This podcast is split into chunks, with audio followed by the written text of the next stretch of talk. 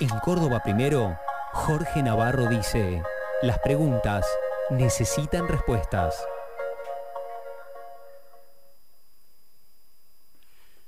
Los políticos han decidido no dialogar más entre ellos en público. Porque en privado uno sabe que lo hacen.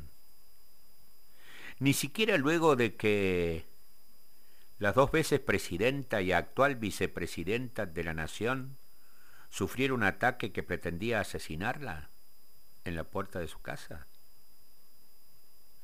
Más allá de algún contacto informal y reservado, ¿nunca se sentarán para ver cómo podemos encarar los problemas acuciantes que tiene la Argentina? Entre ellos la inflación o el financiamiento que necesitamos para desarrollar el país y superar la pobreza y las desigualdades geográficas?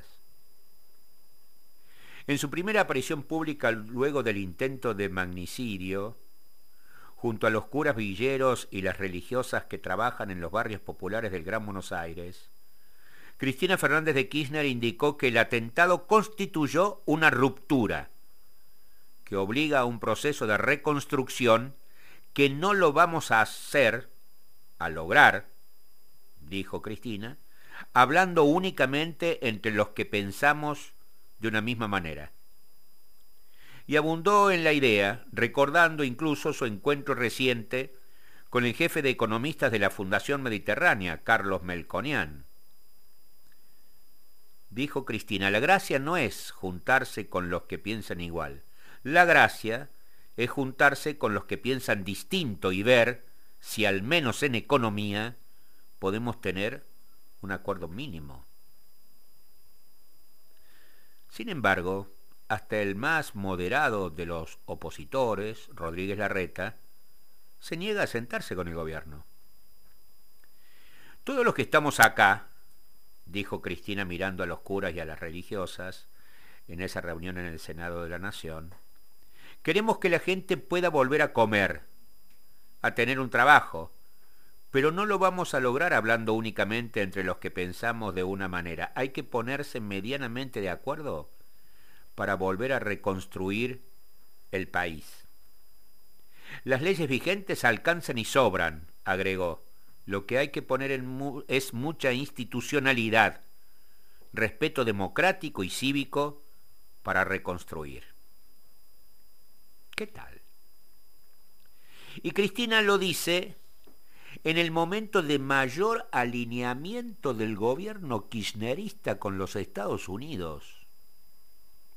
¿Alguien se hubiera se le hubiera ocurrido que esto sucediese con un gobierno donde Cristina Fernández de Kirchner fuera la líder absoluta? La misma potencia del norte a la que desde hace años vienen rindiendo tributo los máximos dirigentes de la actual oposición, ¿o no? Macri, Rodríguez Larreta, Bullrich, Gerardo Morales, Lilita Carrió y todos los economistas que lo asesoran, entre ellos Melconian, no se referencian a los Estados Unidos cada vez que pueden.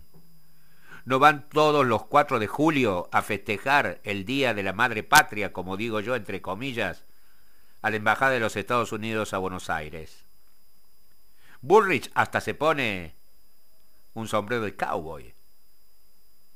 Que yo recuerde, después de Domingo Felipe Cavallo, ningún otro ministro de Economía había logrado mayor apoyo de las máximas autoridades económicas norteamericanas como lo acaba de lograr Sergio Massa en su reciente gira por el país del norte. Acordó con el Fondo Monetario Internacional la continuidad del plan económico que había diseñado el ex ministro Martín Guzmán profundizando el ajuste que la Cámpora y la propia Cristina criticaban. Logró el apoyo de las máximas autoridades del Tesoro norteamericano y destrabó los créditos del BID y del Banco Mundial que estaban frenados.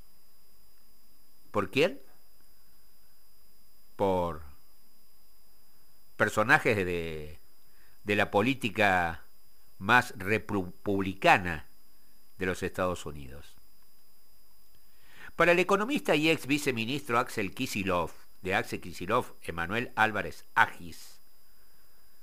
Para Álvarez Agis, el ajuste de masa es ocho veces mayor que el de Guzmán. En declaraciones a la prensa dijo, la quita de subsidios que quería hacer Guzmán en plata era del 0,1% del Producto Bruto. Sale Guzmán con acusaciones públicas de querer hacer un ajuste, etcétera, etcétera, pero la quita de subsidios que hace Massa es equivalente al 0.8 del Producto Bruto Interno, ocho veces más de ajuste tarifario. Es como decir, voy a sacar a este tipo que me lleva para allá y pones a otro tipo que te lleva al mismo lado pero más rápido, analizó Álvarez Agis en un programa de América TV. ¿No quería eso mismo Juntos por el Cambio? ¿No quería que le sacaran las retenciones a la soja? Massa se la sacó a productores y exportadores durante todo el mes de septiembre. Y para que rindan la cosecha encanutada en los hilos y le paga 200 pesos por dólar de lo que rinden. ¿No quería eso junto por el cambio?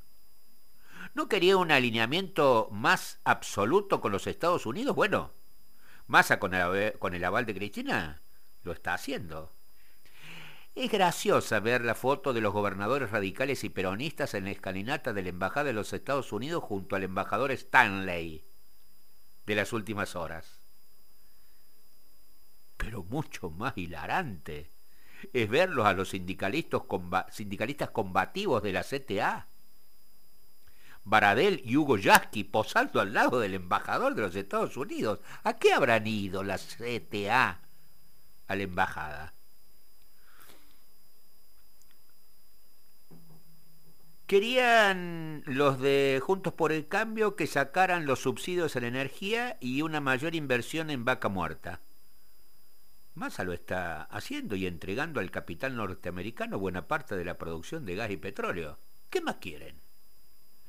Si el macrismo pretende volver a gobernar y que no le estalle el país a los pocos meses como casi estuvo a punto de sucederle a Alberto Fernández, hoy más jefe de protocolo de su propio gobierno que primer mandatario, deberá, juntos por el cambio, dejar de ver los focus group y estar dispuestos a pagar costos frente al electorado de derecha cada vez más extrema. Ahora bien, si el Frente de Todos quiere tener alguna expectativa el año que viene, deberá domar un poco la inflación desbocada. Vuelvo a Álvarez Agis, que dijo, si vas por la calle y le preguntas a la gente qué hay que hacer para mejorarle la vida, la gente te va a decir, subime el sueldo. Pero obvio que esa no es la mejor manera de que la gente la pase bien. Lo que tenés que hacer es bajar la inflación. Lo más progresista que podés hacer, lo más inclusivo, lo más nacional y popular, dice con su ironía el economista, es bajar la inflación. Y me parece que para eso hay que decidir hacerlo de una vez por todas. Si no estás dispuesto a que la clase media y la clase alta te digan palabrotas porque deben hacer un esfuerzo mayor para pagar las cuentas de luz, de gas o de agua. Si no estás dispuesto a que las pymes se enojen con vos porque vas a tener que terminar con el financiamiento tan barato.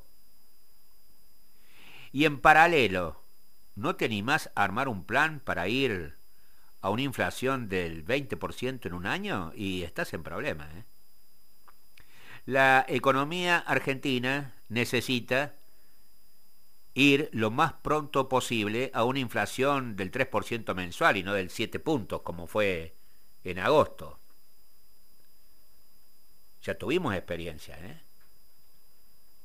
Más allá de los resultados finales, el plan austral y primavera de Alfonsín y el plan de convertibilidad lograron meses de estabilización inflacionaria a la baja el gobierno debe decidir qué quiere hacer. Si no lo hace, Massa, ahora con el apoyo de Cristina, nadie en el frente de todos podrá volver a intentarlo. Si Juntos por el Cambio no ayuda y ellos ganan la elección del año que viene, lo van a hacer en medio de un clima social al borde de la hiperinflación y con extrema pobreza. La inflación de agosto fue del 7%. Se trata la peor desde la salida de la hiperinflación en 1991.